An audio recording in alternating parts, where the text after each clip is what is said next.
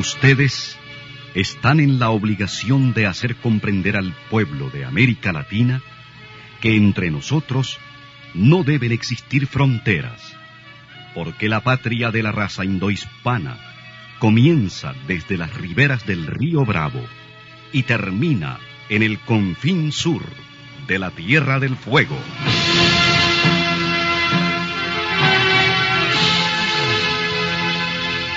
Sin fronteras. Un recorrido por los campos sin límites de la información, la música, la cultura, la economía y el deporte. Los hechos y los hombres que todos los días construyen un mundo sin fronteras.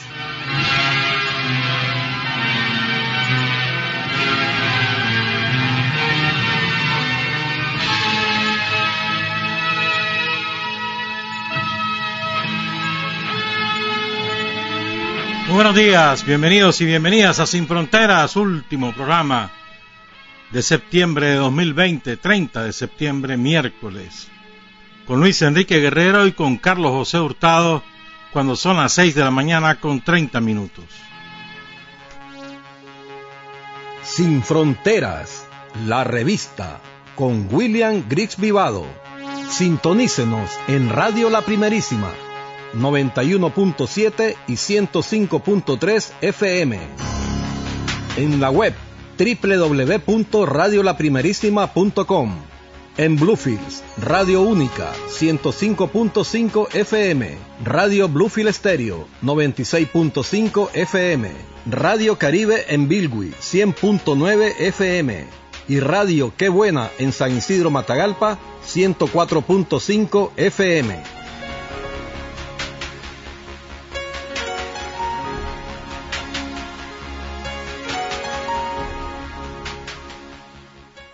Hay hombres que luchan un día y son buenos. Hay hombres que luchan un año y son mejores. Pero hay hombres que luchan toda la vida. Esos son los imprescindibles. Seis de la mañana con treinta y cuatro minutos. Vamos a empezar con el compañero Gustavo Robreño, que desde La Habana, Cuba, nos va a comentar sobre la situación de Naciones Unidas y el futuro del sistema internacional para que pueda consolidarse o la paz o evitar una guerra mundial. Desde Cuba, Gustavo Rureño. Buenos días, amigos de Nicaragua. Desde La Habana, Cuba, les habla Gustavo Robreño para el programa Sin Fronteras de Radio La Primerísima. Tal vez por efectuarse en circunstancias extraordinarias en medio del terrible contexto de la COVID-19, que la obligaron a adoptar el método virtual, o por la propia realidad dramática de la complicada situación internacional, plena de tensiones, sanciones, agresiones y guerras, el hecho cierto es que el 75 periodo de sesiones de la Asamblea General de Naciones Unidas, recién comenzado, ha tenido notable repercusión mundial, en especial las intervenciones de los jefes de Estado en sus momentos iniciales. No son pocos los observadores que consideran a la ONU atravesando su etapa de mayores y más numerosos peligros, tanto en lo que respecta a su influencia y autoridad, como su propia existencia material y disponibilidad de recursos. Aunque viene sufriendo una evidente declinación de ambos elementos, agudizada desde el momento mismo en que Bush hijo lanzó la guerra de agresión contra Irak, pasando por encima del Consejo de Seguridad, seguido por la destrucción de Libia por parte de la OTAN, con la anuencia de dicho Consejo en este caso, no cabe duda de que la Organización Mundial y sus agencias especializadas se mantienen hoy como el último refugio evidente del multilateralismo y la legalidad internacional, sostenidas por la Carta de Naciones Unidas, que al menos teóricamente sigue siendo un amparo legítimo y unánimemente aceptado por los 193 países que la forman. Al actual secretario general, el ex primer ministro portugués Antonio Guterres, le ha tocado la difícil y angustiosa tarea de poder conducir a las Naciones Unidas en medio de estos mares encrespados y tormentosos, intentando hacerlo sin abandonar sus principios esenciales y a la vez moverse hábilmente y ganar apoyos frente a quienes se han propuesto desacreditar primero y destruir después a la Organización Mundial. El régimen de Trump en Estados Unidos encabeza hoy a los enemigos de la ONU y no se oculta para proclamarlo. Una reelección de Trump acrecentaría estos peligros y añadiría nuevas incertidumbres acerca del futuro y del papel que debería jugar en la solución de los problemas mundiales. Por otra parte, debe encarar ya seriamente su reforma y democratización como algo que lejos de debilitarla, la fortalecería y ampliaría sus bases de apoyo, especialmente en los países en vías de desarrollo que componen la amplia mayoría de su Asamblea General.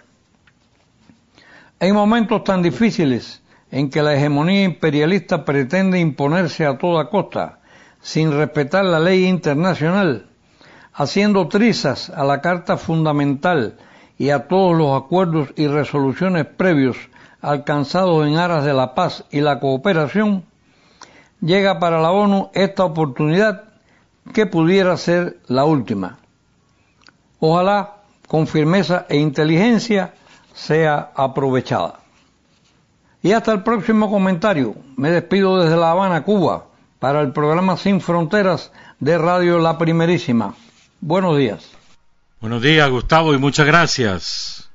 Hoy está de cumpleaños Maxwell Castellón Vega, hijo de nuestra compañera Janet Vega Chávez.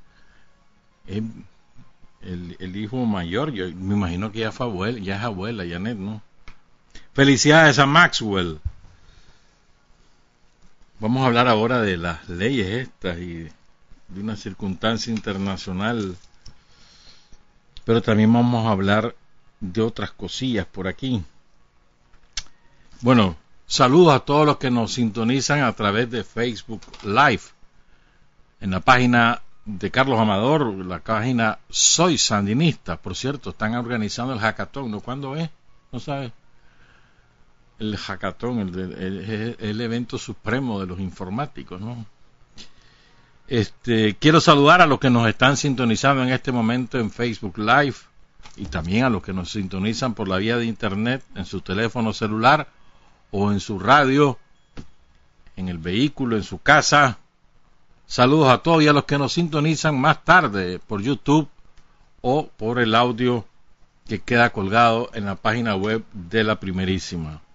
Saludos a Aureliano López, a Moisés Enrique Arana Cortea, a Jorge Palacios Navarrete, Elba Cecilia Castillo, Héctor Dávila, Marábalos, Maritza Castillo, saludos Maritza, desaparecida del mapa. A Gustavo Martínez, a la profesora Esmirna Pastrán, a Ninosca Quintanilla, Raúl Acosta, Elizabeth Pravia, Jorge Méndez, Julián Telles, Hilda Alegría, Mario Bolaño, José Rodríguez, Carmen López, Isabel Perla, Elizabeth Pravia, Mario, eh, a ver, Gabo Val, ¿qué será esto? Hilario Medina, Ana Mendoza, Magdalena Palacios, Matilde Pérez Castro, Teresita Manzano, Julián Espinosa, Marián, Yasmina Mesa, Francisco Urbina, Chayo Gómez y Maché Picón Hernández, entre otros, porque hay algunos ahí que utilizan seudónimos y están transmitiéndonos a dónde en Río Blanco es esto, ¿verdad? Sí, ya hay, ya hay energía eléctrica, porque había un problema que se había, había un árbol había cortado lo, el, el fluido eléctrico porque había caído sobre un cable, eso fue anoche, quiere decir que ya lo repararon. Saludos a los compañeros desde Río Blanco y muchas gracias por retransmitir a través de Facebook, Facebook, Facebook Live. Bien. Canal 5, Río Blanco. Bueno, quería hablar un poco de un compañero al que desgraciadamente no hemos recuperado su memoria como deberíamos haberlo hecho. Entre tantos héroes y mártires que hay, ¿verdad? De la revolución, si uno se pone a, a recabar los nombres de tantísimos héroes que cayeron asesinados combatiendo a la contrarrevolución o a la guardia somocista o a aquellos miles de miles de civiles asesinados por la guardia con sus bombas, con sus metralletas, con sus tanques, con sus cárceles, con sus secuestros. Por la guardia, por la contra, ¿no? ¿Cuántos miles de campesinos fueron desaparecidos por los mercenarios al servicio del imperialismo norteamericano? ¿Cuántos nunca, sus familias nunca pudieron eh, recuperar sus cuerpos? Nunca pudieron tener el descanso espiritual que significa me lo mataron, voy a su tumba, sé que está enterrado en tal lado. Son miles. El sufrimiento de este pueblo a lo largo de tantos años ha sido enorme y para desgracia nos sumaron 251 asesinados durante la intentona golpista de 2018 porque tanto los que murieron cuando se resistieron a levantar los tranques, como los que fueron asesinados por los tranqueros, son responsabilidad política del somocismo, que en su afán de recuperar el poder político, porque no lo puede hacer por la vía electoral, hicieron esa caricatura de levantamiento popular. y uno de ellos es el compañero Rodolfo Amador Gallegos. Quiero contarles la historia de Rodolfo y aprovechar esa lo que vamos a contar de Rodolfo para ubicar en términos históricos qué fue lo que ocurrió. En 1975 o ese año, yo creo que los peores años de represión en el campo fueron 1975, 76 y 77. Fueron años espantosos para el campesinado nicaragüense. Sobre todo en la zona norte de Matagalpa, de Jinotega, en las minas, en la Segovia. Fue de espanto lo que se vivió.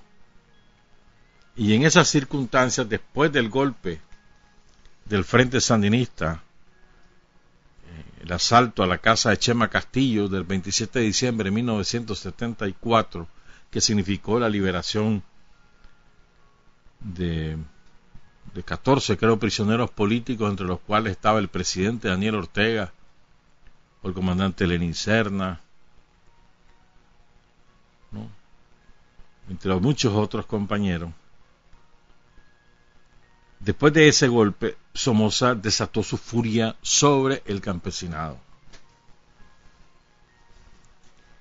En aquel tiempo, la, base guerrillera estaba en la zona de Guaslala, Rancho Grande, Ciuna, las minas, pues, la, la más fuerte, y ahí fue que se concentró la represión.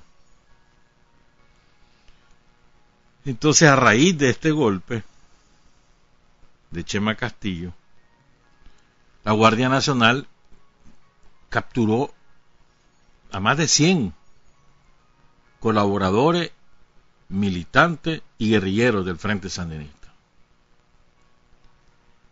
El 29 de septiembre de 1975, ayer, mira qué casualidad, ayer, ayer 45 años, la Guardia informó, dio a conocer un comunicado, ¿verdad? En el cual informaba los resultados de las investigaciones de la Corte Militar Permanente, en los cuales, según ellos, declaraban responsabilidad de una serie de compañeros y los mandó a juicio del Consejo de Guerra Extraordinario. exoneró a 12 y responsabilizó a 28. Ah. Estaban presos en aquel momento Eberto Inser Moraga, René Núñez Telles, que quedó en la cárcel pese a que había sido capturado poco antes del 27 de diciembre, pero no llegó a tiempo el informe del comando y quedó prisionero. Orlando Castillo Estrada, Apolonio Martínez Hernández, Rodolfo Amador Gallegos, del compañero que vamos a hablar, y Ernesto de Jesús Montiel Sirias. Sobreseyeron a Heriberto Carrillo Espinosa, Samuel Espinales Martínez, Alfonso Pérez Andino, Juan de Dios Torres Juárez, Wilfredo Marín Olivas, Ronald Duarte Toledo, Osvaldo Martínez Rodríguez, Carlos A. Villalobos Chavarría, Luis Felipe Godoy, Jaime Fajardo Miranda y Enrique Sánchez Arana. Estaba preso y ordenaron su libertad por sobreseimiento definitivo Luis Manuel Noguera. Además, en aquel momento, estoy hablando del 29 de septiembre de 1975, porque a partir de ese día capturaron a muchos más. Ya cuando empezó el juicio ya había muchos más presos. Pero en ese momento estaban eh, sindicados, además de estos compañeros ya prisioneros, estaban sindicados en ausencia Germán Pomares Ordóñez, Charlotte Paltodano Egner, ya fallecida. Fíjense, la mayor parte de estas personas ya murieron o, murieron en combate o murieron ya por enfermedades de diferente naturaleza. Germán Pomares, Charlotte Baltodano, Carlos Agüero, Jaime Cuadra Somarriba, que después se pasó al PLC, fue ministro de Defensa y murió hace algunos años, hace como unos 10 años murió era Matagalpino. Carlos Argüello Pravia, que también falleció de enfermedad natural, fue alcalde de Matagalpa. Daniel Núñez, él vive, Daniel Núñez ha estado enfermo, pero, resistiendo, Daniel Núñez, fue presidente de la UNAG y fundador de la UNAG. Adrián Molina, Alberto Núñez Rodríguez, hermano de Daniel, Otoniel Arauz, Alberto Martínez, Olga Vilés López, saludos a la comandante Olga Vilés López, Amado Martínez, Tomás Borges Martínez, Luis Carrión Cruz, Lionel Espinosa Linarte, el conejo, saludos Lionel, César Estrada, Juan del Carmen Rosales Porras, Plutarco Elías Hernández Sánchez, que este fue un verdadero desastre, este hombre ya falleció hace un par de años, Oscar de Jesús Romero May, Roger de Sean Argüello, caído allá en Veracruz, Orlando Castellón, caído allá en, las montañas de Huaslala, Víctor Manuel Tirado López, el comandante de la Revolución, Eberto Inser Moraga, René Núñez Telles, que falleció hace ya cuatro años, Orlando Castillo Estrada, Apolonio Martínez, ya lo había mencionado. Estos son los compañeros a los que se indicó la Guardia. El 13 de diciembre se inicia el primer juicio de la Guardia contra los prisioneros del frente. El primer juicio colectivo. Ahí en la explanada de Tizcapa, ahí había una sala de justicia de la Guardia Nacional. Qué contradicción, ¿verdad? esto es importante recordarlo, hombre. Oigan quiénes eran los jueces de la Guardia. Coronel Ariel Argüello Valle, presidente del tribunal. Tenientes coronel Germán Bello, Octavio Castillo, Ernesto Chavarría y René Zelaya Paz. El fiscal era el mayor y doctor Cristóbal Merlo Murillo, este de ingrata recordación, asesorado por el doctor y teniente Isidoro López Prado, otro. Y, por el, y el auditor era el capitán y abogado Sergio Calderón Mendieta.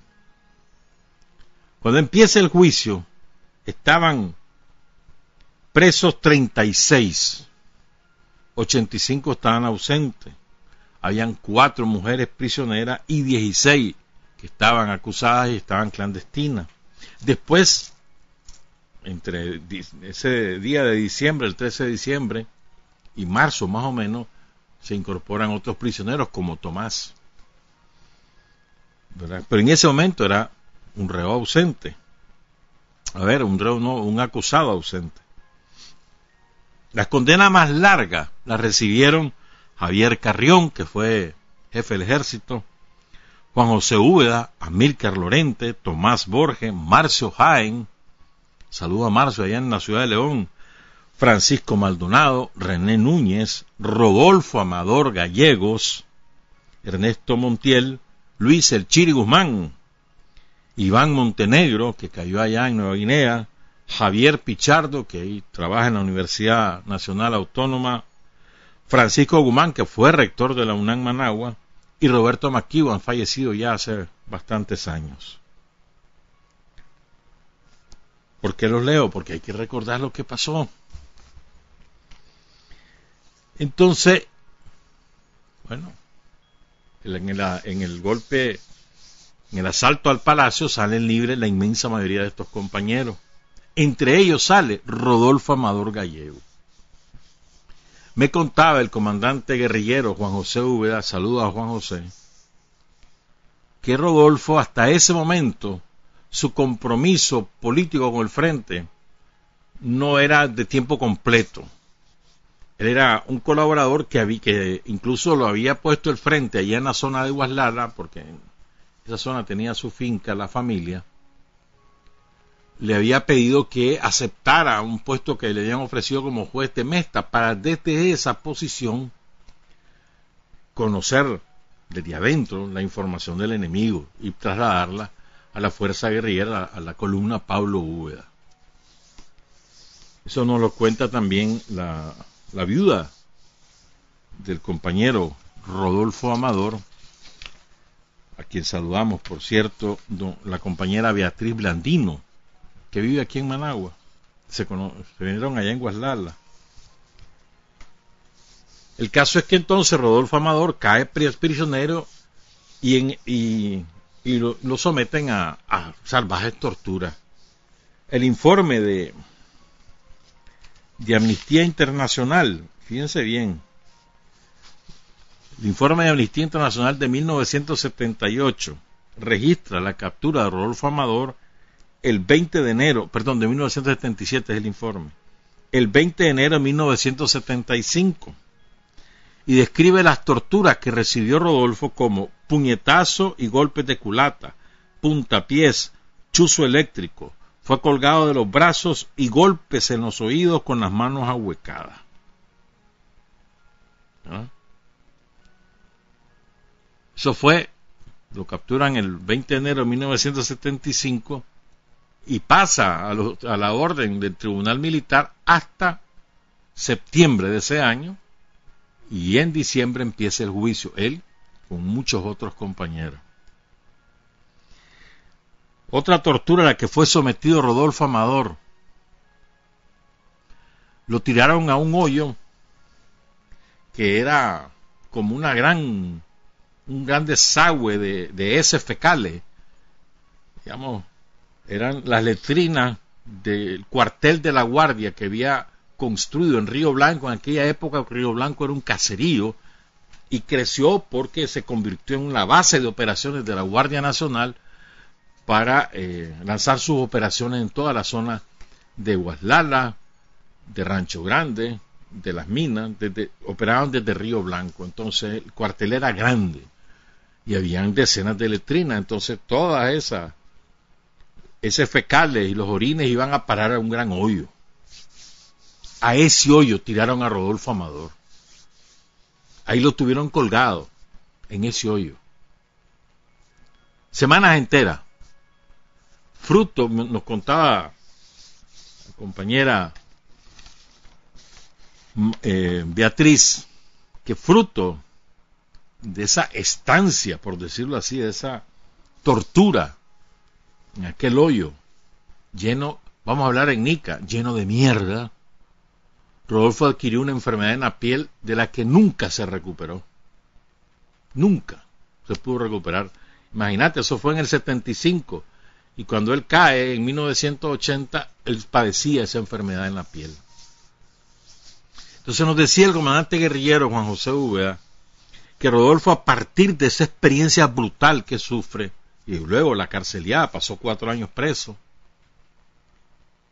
Rodolfo asume un compromiso total con la revolución, con el pueblo de Nicaragua. Y se involucra decididamente después que sale de la cárcel, va a Cuba, en Cuba recibe entrenamiento y fue uno de los que integró las columnas del Frente Sur, Benjamín Celedón. Después del triunfo Rodolfo que nació, no está claro si nació, nació, yo tengo la impresión que nació en la zona de Guaslala, pues. Él nació el, a ver, el 18 de julio, vean qué casualidad es que lo que es verdad el calendario. 18 de julio de 1950. Era uno de 12 hijos del matrimonio de don Carlos Amador y doña Cándida Gallego. 12 hijos. Y doña Cándida en viuda cuando Rodolfo está cursando su segundo año de secundaria en el Instituto Eliseo Picado de la ciudad de Matagalpa. Eso debió haber sido 72 o 73. Por ahí más o menos, un poco, no, un poco antes. Coincide en el instituto con la compañera Margín Gutiérrez y después coinciden en la cárcel y después coinciden en La Habana. Margín describe a Rodolfo Amador como un compañero sumamente reservado, de aspecto campesino, muy blanco, chele, como se les decía o se les dice pues a los que son muy blancos. El caso es que entonces, como enviuda a su mamá, él tiene 12 hermanos, 11 hermanos, perdón, porque con él eran 12. Entonces se pone a trabajar para ayudar a su mamá. Y va a trabajar a la Prolaxa, allá en Matagalpa. Y ahí es cuando ya se involucra con el frente, después en la zona de Guaslala, etcétera. ¿Verdad?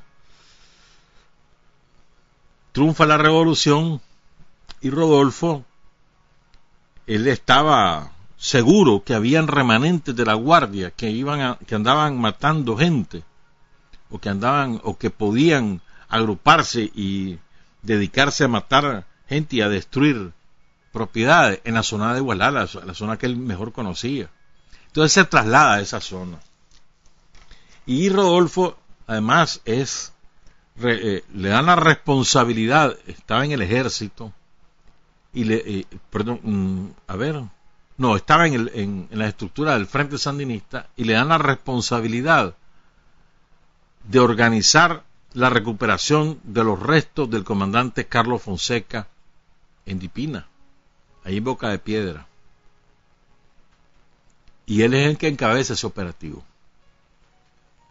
Compañero Rodolfo Amador Gallego.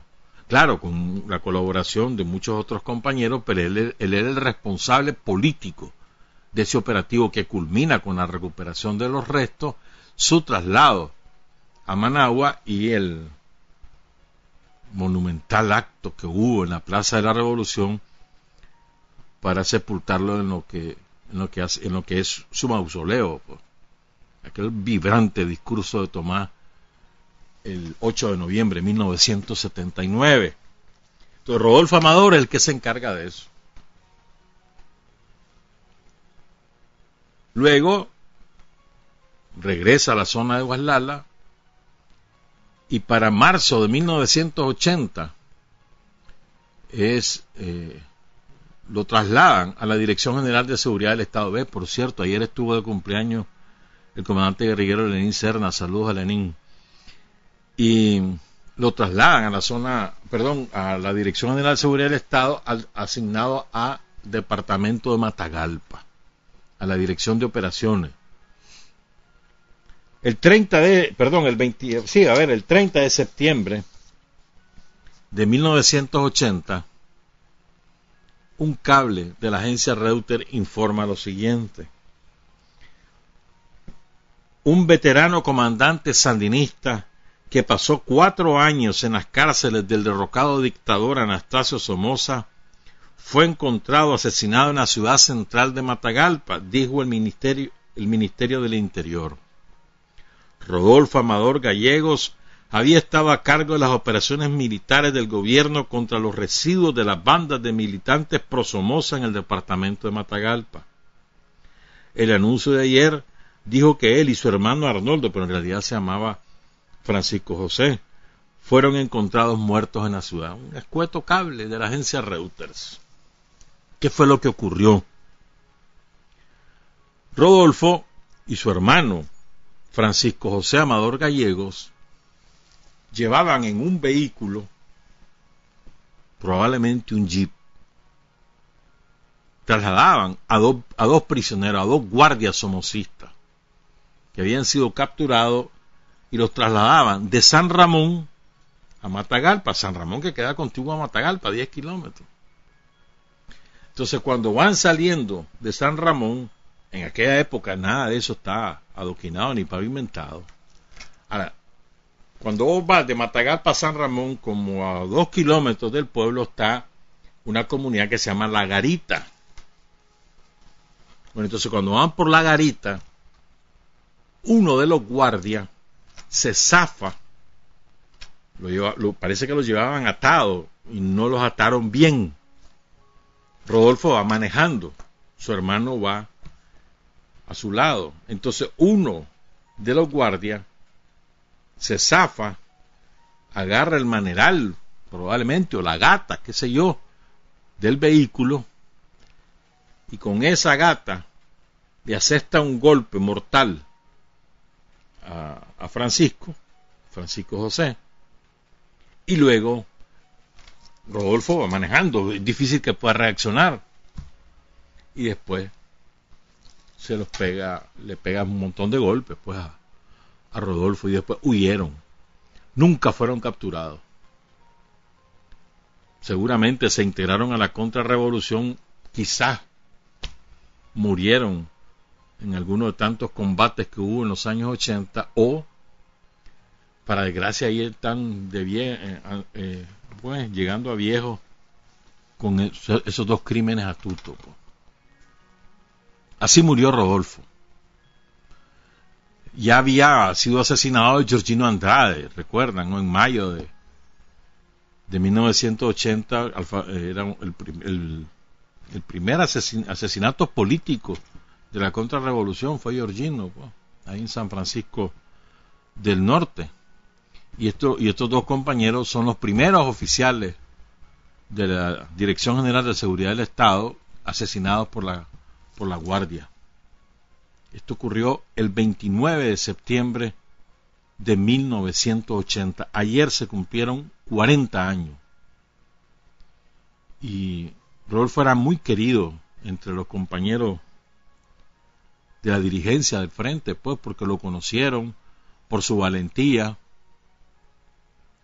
era un hombre arrojado, calladito, o sea, no era de los que hacía ostentación ni nada que se le pareciera, con un porte, un porte indudablemente campesino, se notaba que era un campesino norteño. Y ya te digo, los compañeros que lo conocieron tienen un gran recuerdo de Rodolfo y también evidentemente ellos también pues se sienten un poco incómodos porque no, no, no se ha sabido rescatar la memoria de Rodolfo Amador. Sus compañeros de la seguridad hicieron una pequeña biografía, un esbozo biográfico, mejor dicho, pero hay que escribirlo. Y en eso está empeñado su viuda, ¿verdad? La compañera Beatriz Blandino. Beatriz eh, queda embarazada cuando matan a Rodolfo. Y ella da luz el 6 de mayo de 1981 a su hijo Rodolfo Evelio. Y Rodolfo había dicho que él quería que su hijo, que si, cuando tuvieran un hijo, que llevara el nombre, su nombre, el nombre y el nombre de Evelio. ¿Y saben por quién? El seudónimo más conocido de Jacinto Hernández, el primer campesino que llevó a la dirección del Frente Sandinista. Precisamente cayó en septiembre se cumplió ahora en el aniversario, se recuerda a Jacinto Hernández siempre en la zona de Rancho Grande. Entonces, por Jacinto Hernández, Rodolfo Evelio Amador Blandino, el hijo de Rodolfo Amador y de Beatriz Blandino. Queremos saludar a su hijo, a su viuda, a todos los compañeros que conocieron a Rodolfo Amador Gallego, cuya memoria debemos recuperar estamos en deuda con este compañero que aportó a la revolución, al triunfo de la revolución, a la defensa de la revolución, murió en la defensa de la revolución popular sandinista. Son los primeros caídos en la defensa de la revolución. Honor y gloria. Siete de la mañana con seis minutos. Para decir la verdad hay cinco dificultades. Tener el coraje para comunicarla, la inteligencia para reconocerla, el arte para convertirla en arma, la capacidad para seleccionar a aquellos en cuyas manos será útil y la habilidad para propagarla. Está usted sintonizando Sin Fronteras. Siete de la mañana con nueve minutos. Hoy es día San Jerónimo, doctor y traductor de la iglesia. Hoy más allá está que... Bueno, ayer, qué barbaridad.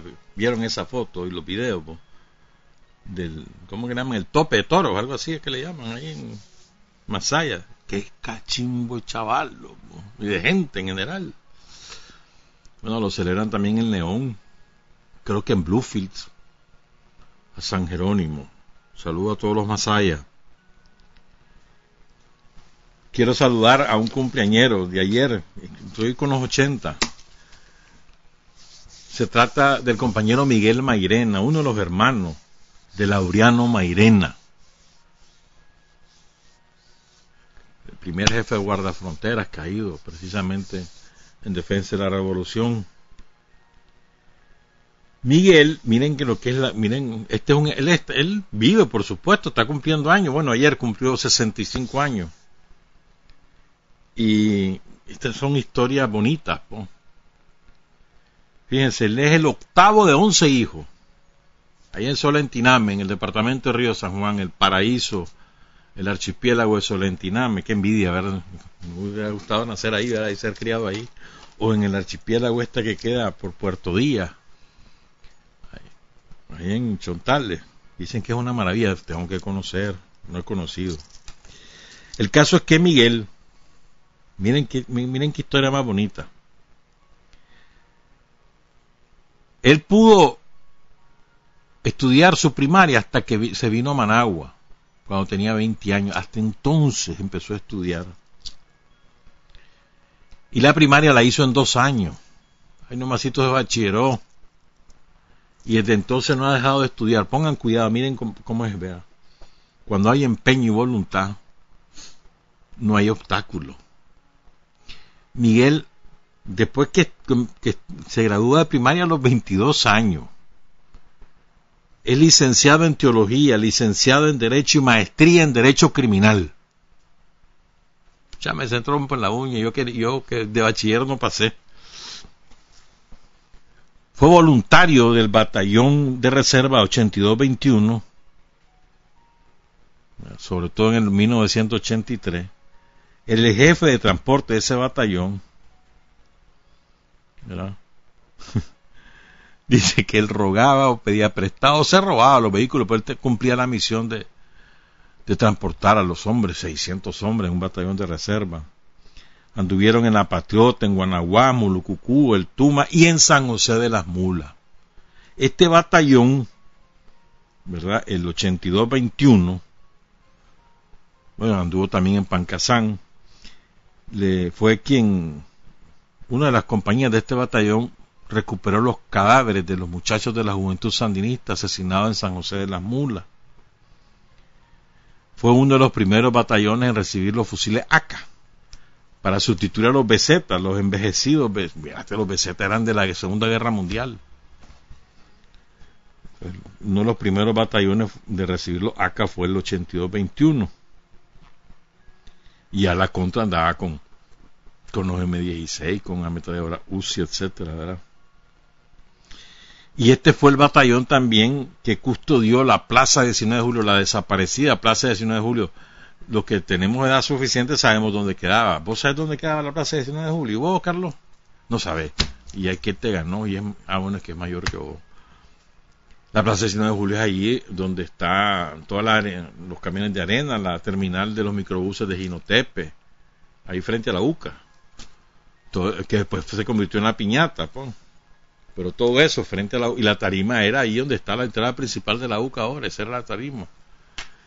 Y esa plaza llegaba hasta pegar con, con la pista del hospital militar, hasta ahí llegaba la plaza.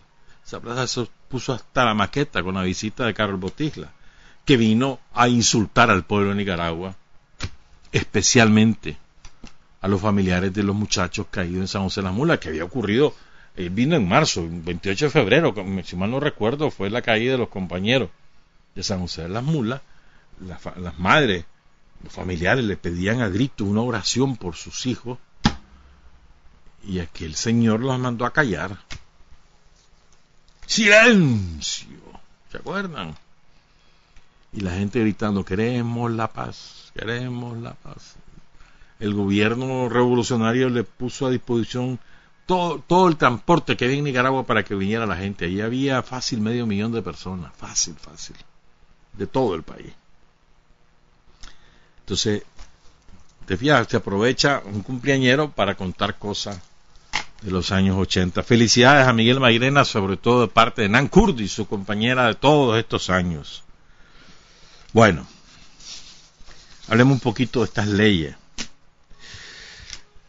También vamos a hablar, hoy para nosotros la, la radio hoy es una fecha especial, 30 de septiembre. Vamos a hablar un, un poquito de eso porque no creo que me dé tiempo. Vean, nosotros estamos preparando las condiciones para que las elecciones del año 2021 sean lo más justas posible, lo más equilibradas posible. Y tenemos que limpiar la mesa de todo aquello que enturbie las elecciones. ¿Qué cosa enturbian las, elecciones? En la historia de Nicaragua siempre ha sido así. La intervención extranjera. Hay que evitar al máximo posible la intervención extranjera. ¿Cómo se manifiesta la intervención extranjera en Nicaragua por la vía de financiamiento a través de, organizaciones fachadas o hoy en día, en este momento, ya con las nuevas tecnologías de la información por las redes sociales que contratan sicarios, centros de, de difusión masiva de, de propaganda y noticias falsas en distintos lugares como la India, como Brasil, como Sudáfrica, en El Salvador lo hay, en México hay. Los famosos robots, robots. Entonces hay que evitar al máximo la intervención extranjera en las elecciones de 2021. Tiene que ser una competencia lo más limpia posible. Vamos a defender el poder, pero no lo vamos a defender con, con el gatillo de los gringos encima. No, señor no va a ocurrir aquí lo que pasó en el 90 o lo que pasó en el 84 con una intervención militar descarada de los yanquis por la vía de la contrarrevolución. No va a volver a ocurrir eso. Vamos a defender el poder con limpieza, pero también con firmeza. Aquí no estamos para poner la otra mejilla. Ah, ah. ¿Quiénes declararon la guerra? Contra el gobierno legítimamente constituido del presidente Daniel Ortega. Los, somocistas los Yankees. Los Yankees nos declararon la guerra desde el mismo momento que ganó Daniel, el, si mal no recuerdo, fue el 4 de noviembre de 2006. 4 o 6, no recuerdo bien la fecha.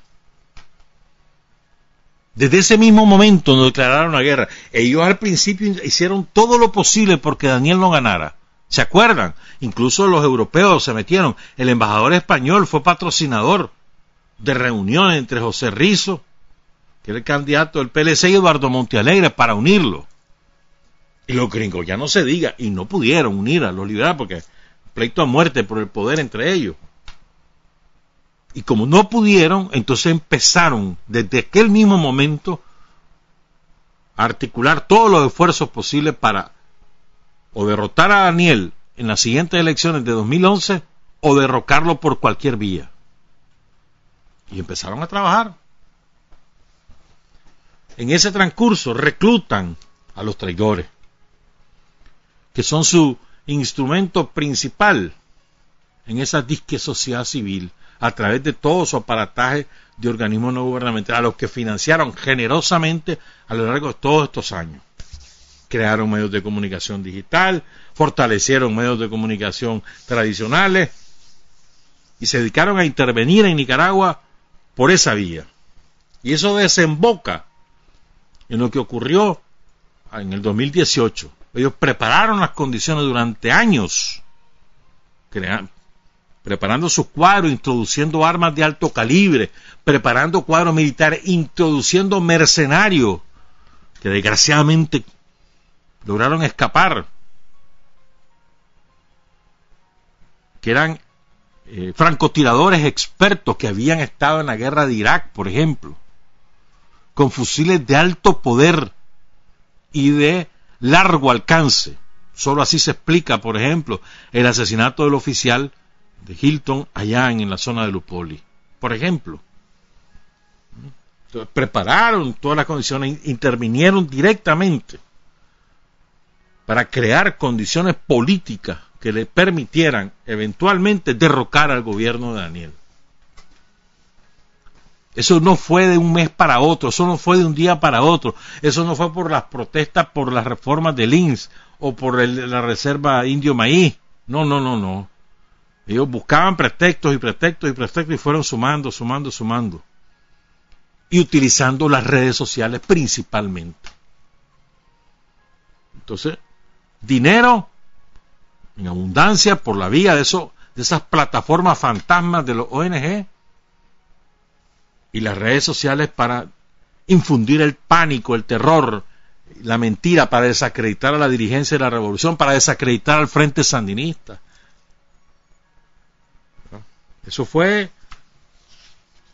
repito, a lo largo no de, un día, de dos, sino de años. Entonces hay que limpiar la mesa. Y todavía no hemos terminado. tenemos que tomar otras medidas. Entonces el presidente de la República ya ordenó, hay que hacer una estrategia que proteja al país de los delitos, de los delitos cibernéticos, de todo tipo, porque no es todo por asuntos políticos, no hermanos, si, si aquí hay delitos que cometen los narcotraficantes, que utilizan las plataformas digitales y utilizan Internet para lavar dinero, por ejemplo, para comunicarse entre ellos. Hay de todo aquí. Los ciberdelitos también son de carácter privado. Por ejemplo, esos delincuentes que revelan videos íntimos, fotografías íntimas con sus parejas, como chantaje, como revancha porque los dejaron o porque no hicieron lo que ellos querían. Y hay muchos casos así. Entonces hay que perfeccionar todo el andamiaje jurídico que castiga esos delitos. Pero sobre todo hay que evitar la, la, que vuelva a repetirse lo que ocurrió en el 2018. La repetición de, de, todo aquel andanada de, de mentira que sembraron para crear un, un clima de opinión que favoreciera acciones terroristas. Y eso hay que evitarlo. Queremos una pelea limpia. Bueno, digan verdades, ya está.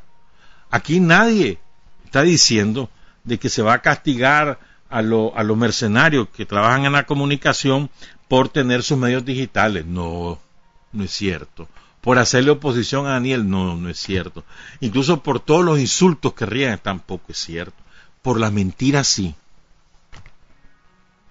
sobre todo aquella mentira cuyo propósito es crear miedo, sobre todo, pero no la única. Además, eso es fácilmente demostrable. Aquí no se trata de castigar a nadie por ejercer su derecho a la libertad de expresión, que digan lo que quieran. Pero aquellos que se dedican a, tener una empresa para repetir mentiras de distinta manera, a través de, cuentas falsas, eso sí hay que castigarlo y eso se les puede ubicar. Y por eso se obliga a las compañías que sirven Internet a que registren ese tipo de actividades. Se trata de limpiar la mesa, hermano.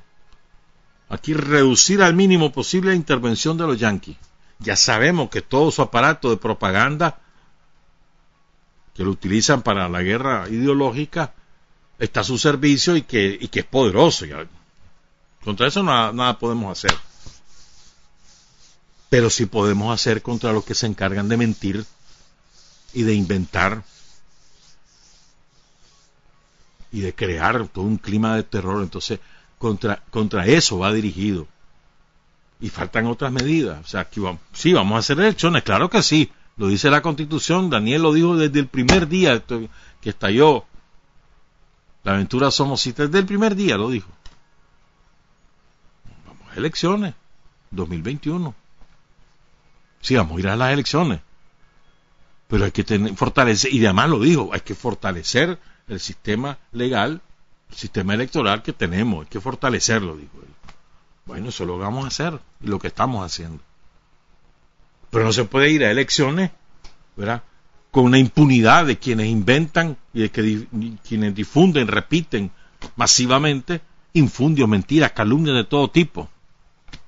No, tampoco no somos babosos. Hay que limpiar la mesa. Y peor, si sabe que están, que están mandándoles reales para hacer eso y otras cosas. No. ¿Quieren ir a las elecciones? Sí, hombre. Busquen, organicen su partido o métanse un partido de los que ya están registrados, vámonos, y busquen sus reales. Pero que los yanquis o los europeos aquí estén financiando, no. Miren lo que Trump ha, dicho durante todos estos años, que la Clinton se alió con Rusia para evitar que él ganara, ¿se acuerdan? Todavía ayer o antier salió un memorándum de ellos, diciendo que la Clinton estuvo involucrada en eso y que eso es, inadmisible, que esa es una intervención y que no sé cuánto. Bueno, nosotros no la vamos a permitir. Incluso aquí muchas veces ¿No han visto ustedes que hay gente que capturan en la frontera por vereda, que traen maletas de reales, vienen a eso, a financiar actividades terroristas, y ahora van a comenzar a meter reales para financiar sus elecciones? No. Recojan los reales aquí, que se descaren los magnates y ya está, y comiencen a poner los reales. Y pueden hacerlo perfectamente y es legal.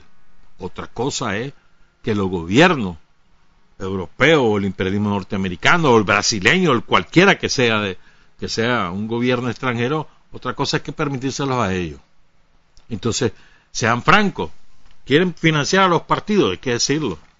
Y aquí hay una ley que lo impide. Pues no vengan con el cuentecito que es para fortalecer la libertad de expresión, el acceso a la información, para capacitar la juventud y todos los inventos que hacen no. Si babosos no somos. No. Ya te dije, esto no es de ponerle otra mejilla. Y recuerden, la guerra la desató Estados Unidos. Nosotros nos hemos estado defendiendo. Y hemos estado defendiendo el poder constituido. Poder revolucionario y poder legalmente constituido. Nosotros no llegamos al poder ilegalmente. Ganamos las elecciones. La ganamos en 2006, 2011, 2016. Y la vamos a ganar en el 2021. Pelea limpia, sí. Vámonos, vayan a conquistar la conciencia de la gente a ver si pueden. ¿Tienen, ¿tienen su segmento? Sí lo tienen. ¿Quién, ¿Quién, ha dicho que no? Nosotros nunca hemos dicho que el 100% de los nicaragüenses está con nosotros, nunca lo hemos dicho. Y las elecciones no reflejan eso. Claro que tienen voto. Vayan pues, conquisten la mayoría voto a voto, vámonos. Vayan a los barrios, hablen con la gente, propongan un plan para recuperar la economía del país que ustedes destruyeron. Vale. A ver si la gente se las agarra. ¿Mm? ¿Y cuál es nuestra mejor propuesta revolucionaria? Hacer lo que estamos haciendo. Sembrando esperanza y garantizando futuro. Esa es nuestra mejor propuesta. Ellos no tienen ninguna pónganlos a, pongámonos a debatir, a ver qué van a hacer en salud ustedes. Cuéntenme. ¿Qué van a hacer? Diferente a lo que nosotros hemos hecho. Dale, pues, ¿qué van a hacer en educación diferente a lo que nosotros hemos hecho? A ver. ¿Qué van a hacer en construcción de carreteras diferente a lo que nosotros hemos hecho? ¿Qué van a hacer en, en defensa del medio ambiente diferente a lo que nosotros hemos hecho? Y diferente y mejor en cualquier área. Dale pues. Vámonos al debate de ideas y de propuestas. Pero no vengan aquí con inventos. Ni quieran repetirlo de 2018, no. Se acabó.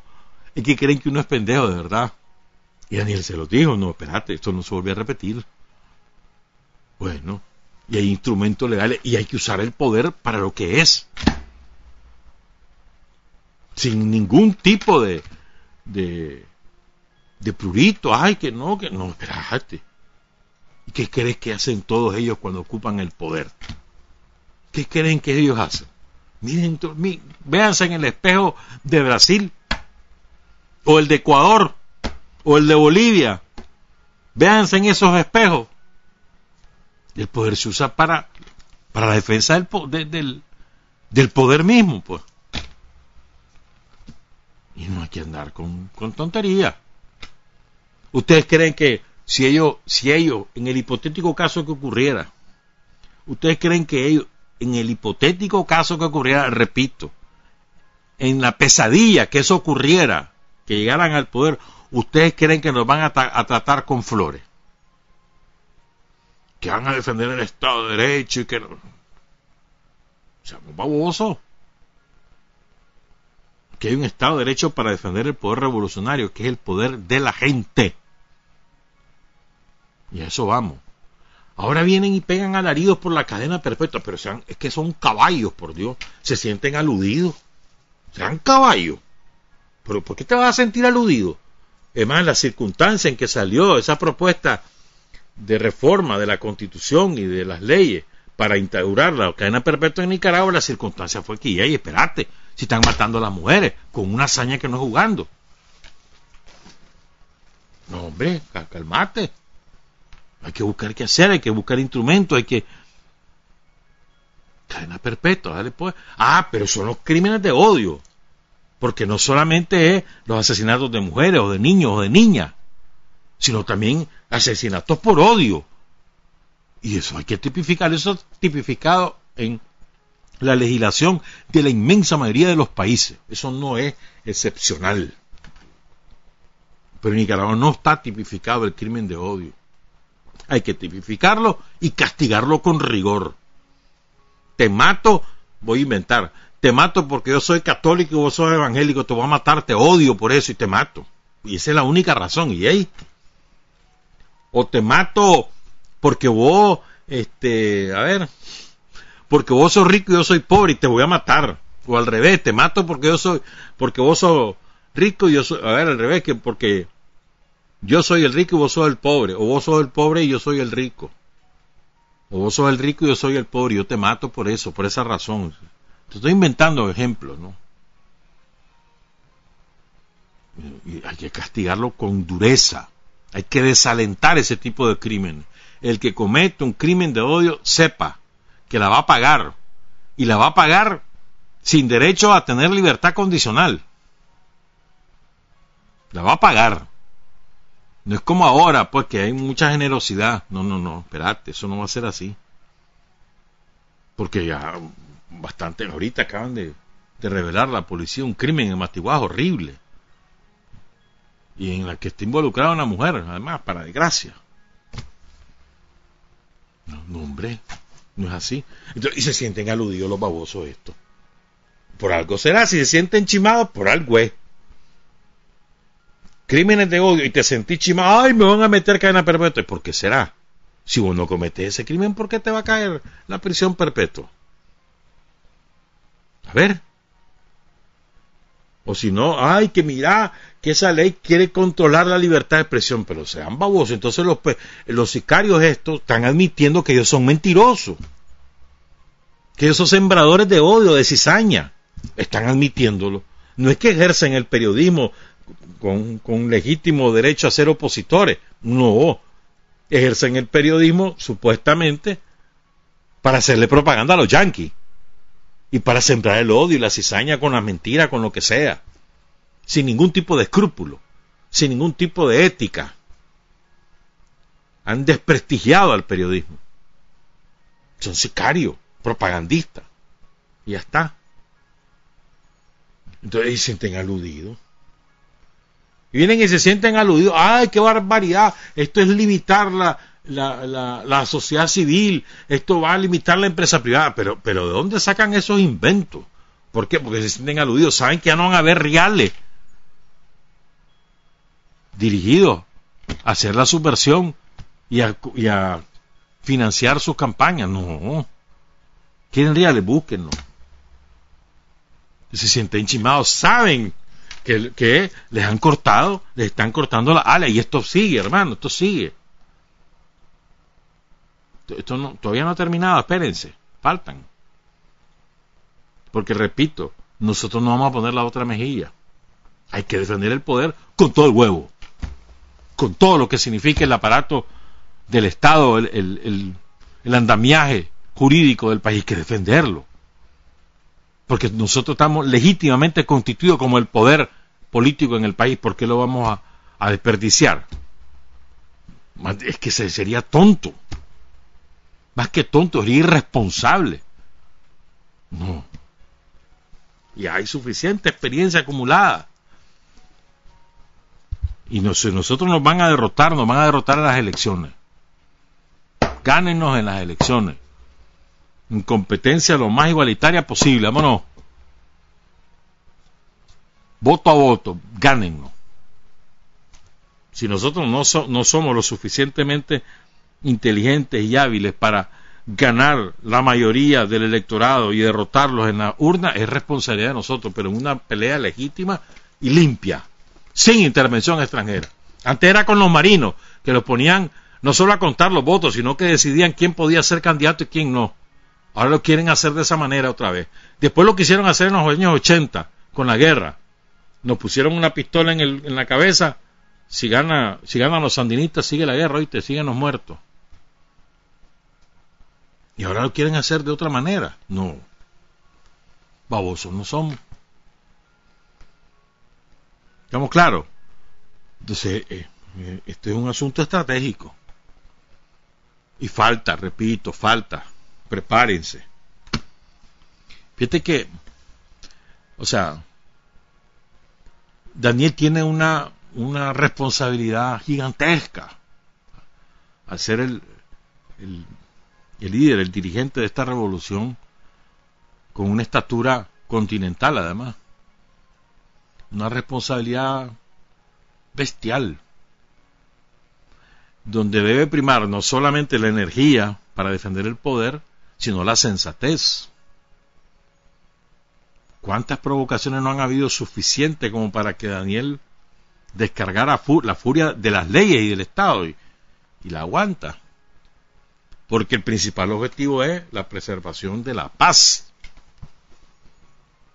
pero una cosa es tener de objetivo la preservación de la paz y otra cosa es dejar que siembren el odio para desestabilizar el país y provocar la guerra. ¿Querés defender la paz? Tenés que usar todos los instrumentos a tu disposición, todo para preservar la paz.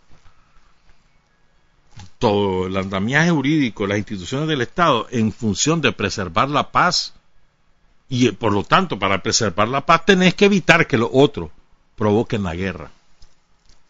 Entre otras cosas, la sensatez para no caer en las provocaciones. Me estaba acordando, o sea, mirad lo que qué importante que es la sensatez. Es que ayer, ayer o antier fue el aniversario de un famoso incidente ocurrido en 1983. En septiembre, creo que el 28 de septiembre famoso incidente, me acuerdo de, lo que ocurrió unos días antes, incidente internacional, te lo quiero contar rapidito, porque después tenemos que hablar de la primerísima. Y después tenemos que darles a conocer lo de los libros. Este, rapidito. En el 83, en agosto, la, la defensa soviética había derribado un avión civil de la Korean Airlines. Y murieron más de 200 personas incluyendo un, congresista norteamericano. Entonces había un clima enrarecido. Entonces, este, mira lo que es, ¿verdad? Y además había un despliegue de todos los misiles de la OTAN, etcétera. Estaba difícil la cosa, estaban arrinconando a la Unión Soviética, había habido maniobras de uno y otro lado, etcétera. Pues. El caso es que el 25 de septiembre de 1983 ocurrió un incidente, y aquí donde te digo, donde prima la sensatez, o sea, a este hombre que les voy a contar quién es, le debemos la, paz mundial. Así de sencillo, a un solo hombre con una sola decisión. Eh, se conoce como el incidente del equinoccio de otoño. El caso es que él está a cargo de la vigilancia. En ese momento él está de jefe de la vigilancia aérea en la Unión Soviética y detectan, los satélites detectan trazas térmicas de alta temperatura ascendiendo sobre el horizonte y, lo, y las computadoras, los satélites identifican que esas trazas son de misiles que van a caer en ciudades soviéticas. El que estaba a cargo se llamaba Stanislav Petrov. Entonces él tenía en ese momento el poder de decisión, pongan cuidado, de atacar, porque venían los misiles y devolver el golpe. Y decide no hacerlo. Pese a todo lo que le decían sus subordinados, que vienen los misiles, no sé cuándo, y decide no hacerlo. ¿Mm? Le preguntaron, años después le preguntaron por qué lo hizo. ¿Y saben cuál fue su respuesta? Miren qué lógica más, más impresionante. Sentido común, sentido común. Él dijo, la gente no empieza una guerra nuclear con solo cinco misiles. No tiene lógica esto. Dice, no, esos no son misiles. Se descubrió que no eran misiles, sino que aquel día se había producido una rara conjunción entre la red de satélites o con la Tierra y el Sol, coincidiendo con el equinoccio de otoño, produciendo trazas térmicas en el horizonte que los satélites identificaron como rastros de misiles que iban a atacar ciudades soviéticas. Y el sentido común, la sensatez de aquel hombre salvó al mundo de una guerra nuclear. ¿Quién sabe si existiría la humanidad ahorita? Bombas atómicas de un lado y de otro quién sabe. Su nombre ya murió, murió en el 2017, Stanislav Petrov. Entonces él tenía 44 años. Pues bueno, esa sensatez, ese sentido común, es privilegiado Daniel en esas cosas. ¿Mm? Sentido común, sensatez, astucia, sabiduría y compromiso con el pueblo de Nicaragua. Con esas cosas está estamos armados para la defensa de la revolución. Son las 7.41. Hoy es 30 de septiembre. Hace 30 años, un domingo, el domingo 30 de septiembre a las 8 y 30 de la noche, un grupo terrorista del ejército ingresó a las plantas transmisoras de Radio La Primerísima en Santa Clara, o sea, de lo que fue la planta de la perfecta hacia, hacia el norte, roció de gasolina a los transmisores y les prendió fuego. Salimos del aire. Eso para nosotros fue una cosa, una cosa es contarlo, otra cosa haberlo vivido. Para nosotros fue un golpe demoledor. Y sin embargo nosotros nos logramos levantar. Este grupo de trabajadores que constituimos Radio La Primerísima, resistimos aquellos meses dificilísimos fuera del aire, con la incertidumbre, tendremos trabajo. Saber de qué iba a vivir la familia de cada quien. Ese era nuestro mejor año, ese fue nuestro mejor año en radiodifusión, tanto en audiencia como en ingreso, nuestro mejor año nos queman, nadie ha dado un centavo por nosotros, nadie es nadie. Pero, ¿qué nos salva? Nos salvan dos cosas. Primero, el pueblo de Nicaragua. Nos comenzó a ayudar de distintas maneras, muchísima gente. Nosotros logramos mantenernos en aquellos meses gracias al pueblo de Nicaragua. Y segundo, la solidaridad internacional y quiero rendir homenaje a un, a un compañero que fue la pieza clave de la arquitectura solidaria que se construyó entre 1990 y 1991 para que finalmente el primero de julio de 1991 nosotros pudiéramos tener nuestro nuevo transmisor. Ese compañero es Pablo Otero. Sin Pablo Otero nosotros nunca hubiéramos logrado reconstruir la radio. Pablo que militante sandinista, vive allá en Cataluña, en San Pérez de Ribe, trabajaba en Barricada Internacional, y, y Pablo, que tenía muchos contactos en Europa, se puso a la disposición de la radio, era oyente de la radio, y empezó a organizar aquello. Y así fue, mano, de pueblo en pueblo, por el lado del Estado español, Francia, Alemania, Italia, Austria, entre los países que recuerdo. Después hicimos gestiones en Australia, en Estados Unidos, en Canadá. Finalmente logramos reunir el dinero suficiente para reconstruir la radio. Pero el arquitecto de esa eh, red solidaria fue Pablo Otero. Tenemos una deuda infinita y eterna con José Pablo Otero Estarque, perdón, Castuera, y la cual no se paga más que con una cosa, ser leales a los principios. Nosotros entonces éramos sandinistas, antiimperialistas, solidarios y comprometidos con los intereses populares. Hace 30 años y seguimos iguales. Nosotros nunca nos rendimos, nunca doblamos nuestros principios. Rindo homenaje también al comandante William Ramírez, que nos ayudó en aquel momento, y a otros dirigentes del Frente Sanista, la bancada del Frente, etcétera. Pues. Pero fue muy importante. Y al revés, los empresarios sandinistas de entonces son los que hoy están allí en el MRS y en toda esa red de los yanquis.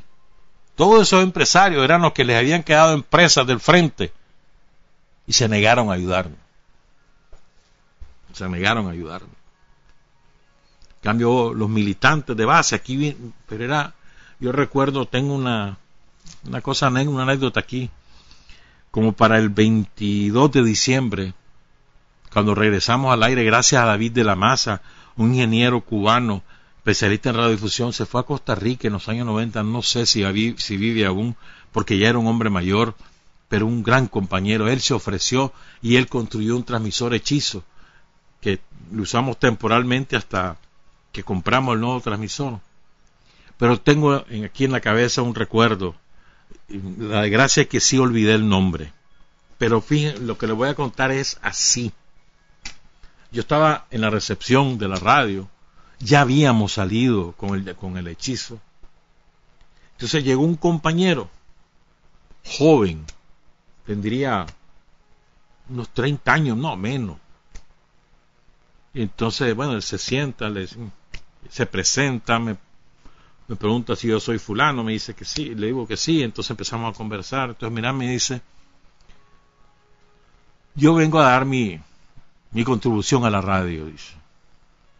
Yo soy escolta,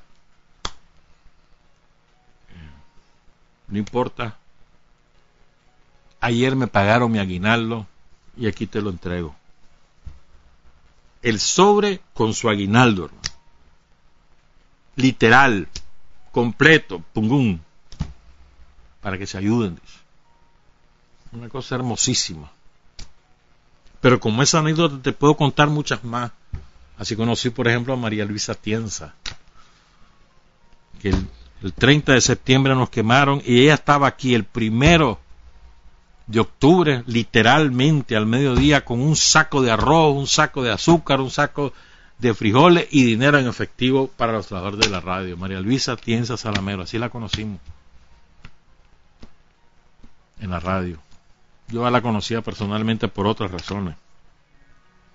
Pero, o sea, fue hermosísimo. Y luego, gracias a esa solidaridad y esa arquitectura que construye Pablo, es que en los años 90 y en los años 2000, la primerísima logra sobrevivir porque aquí teníamos un boicot total del COSEP, de los gobiernos de turno. Nosotros seguimos defendiendo los intereses populares en las huelgas de transporte, las huelgas del 6%, las huelgas de los maestros, la huelga de los trabajadores de la salud, todo, todo, acompañando al Frente Nacional de los Trabajadores en sus luchas durante todos esos años, jamás renegando a los sandinistas. Pero gracias a esa red es que nosotros logramos sostenernos. Compramos un nuevo transmisor. Años después, con ayuda de los comités en Canarias, con Verónica Alemán, Tatiana Delgado, Celia Sanjur, Alberto González. Nos ayudó mucho en Galicia Manolo Barreiro, Antonio. Y luego en Zaragoza Joaquín Alfonso, Azucena, Rafa, Raúl. Joaquín, que ha sido un soporte el Comité de Solidaridad Internacionalista de Zaragoza ha sido un soporte de la radio a lo largo todos estos años. Luego Suiza, con Dieter Dressel, con Gerard Fioretta, con Sergio Ferrari, con Vivian Lucier. En Italia también con Ángela. Es decir, esa, arquitectura nos ha acompañado durante todos estos años. Todos estos compañeros siguen siendo militantes sandinistas, defensores de la causa de la revolución en la dura y en la madura. Y ahí les agradecemos. Y nuestra manera de devolver lo que han hecho por nosotros es seguir siendo leales a la revolución, al pueblo de Nicaragua y al frente sandinista. Son las 7.50, voy a cerrar porque me tengo que ir, ya viene justa y ya le pedí permiso el, miércoles pasado, y, pero ya esta, esta, vez no le pedí permiso, entonces vamos a cerrar con la lista de los compañeros. Ni modo, estos son los que quedan con libros. Pueden venir a partir de hoy, van a con, con Arlín Aguirre en horas de oficina de 8 a 5. El sábado también pueden venir de, de 8 a 12. Tienen un libro que puede ser el libro de Tomás o el libro de Manuel Coronel Novoa o el libro de Hernán Curdio o el libro de Lenin Fischer. ¿Verdad? Voy a leerlos pues. José Leoncio Pérez, René Navarro Pérez, Leonel de Jesús Orozco Flores, Marta Elena Celedón Herrera, Ramiro José Mejía, Mario José Cruz, Sandra Valeria Solórzano Zúñiga, Julio José Rueda Vargas, Óscar Romero Meléndez, Jesús Estrada Rodríguez, Jorge Ramón Corea Torres, René Pérez Montiel, José Alejandro Castillo Cano, Roger Sobalbarro, Álvaro Antonio Amador, Lautaro Sandino, Mirta Isabel Terán Gómez, Hugo Alberto Celaya Blandón, Mohamed Gómez Catín, María Antonia Zambrana Fajardo, Margarita Desvás, Alfredo Garmendia Velázquez, José Luis Aguirre Montes, Leonel Uriarte, Walter Antonio Lara Castillo, Luis Alfonso Vargas Hernández, Rafael Quintana Terán, Teresa de Jesús Torres Mayorga, José Reinaldo Cruz Galeano, Gustavo Adolfo Ruiz, Michaelin Margeneri, Sánchez Reyes, Maura Benavides, Sergio D. Guillén Salgado, Armando Izaguirre, Jesús Alberto Lira Ponce, Orlando Antonio Palacios Navarrete, Yasmina Valesca Méndez Corea, Lelia Corrales Almendares, Enrique Lago Soto, Francisco José Vanega Pancho, Rubén Real Hijo, Ligia Isabel Lacayo Parajón, Guillermo Gómez, Natalia Sokolova, Pedro Granados, y Edwin Jiménez Lacayo. Lo siento por los demás compañeros, pero no alcanzamos. ¿Y qué vamos hacer? Hasta ahí llegamos.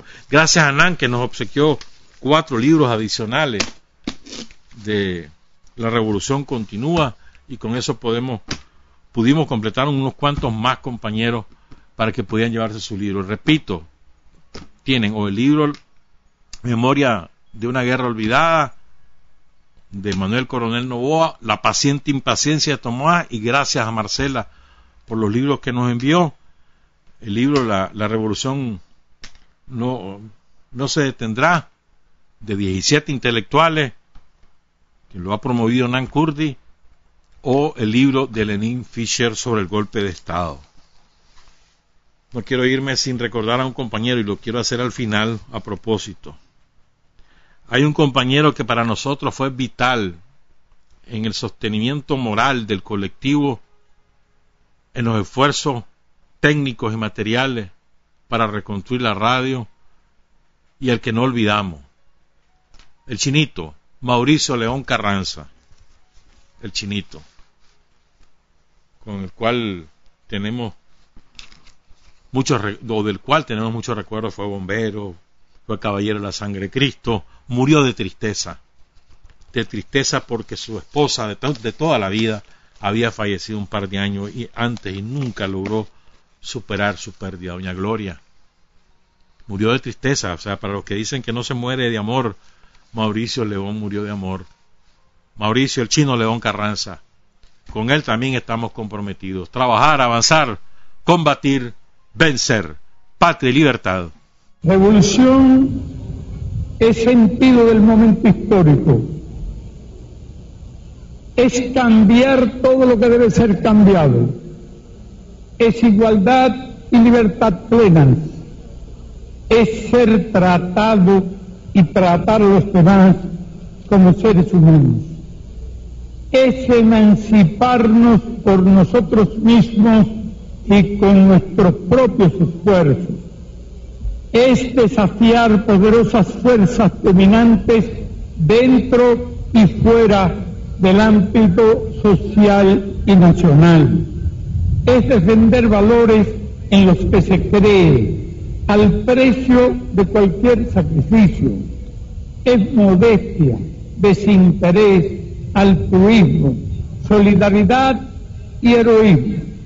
Es no mentir jamás ni violar principios éticos.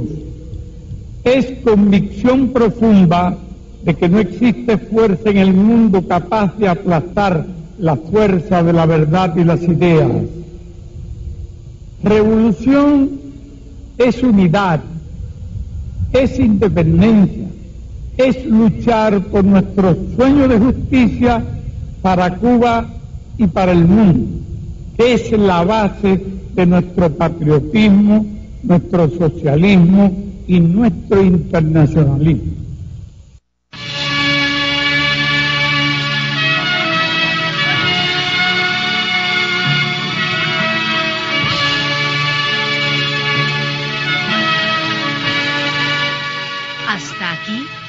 Usted y nosotros hemos recorrido el mundo sin fronteras.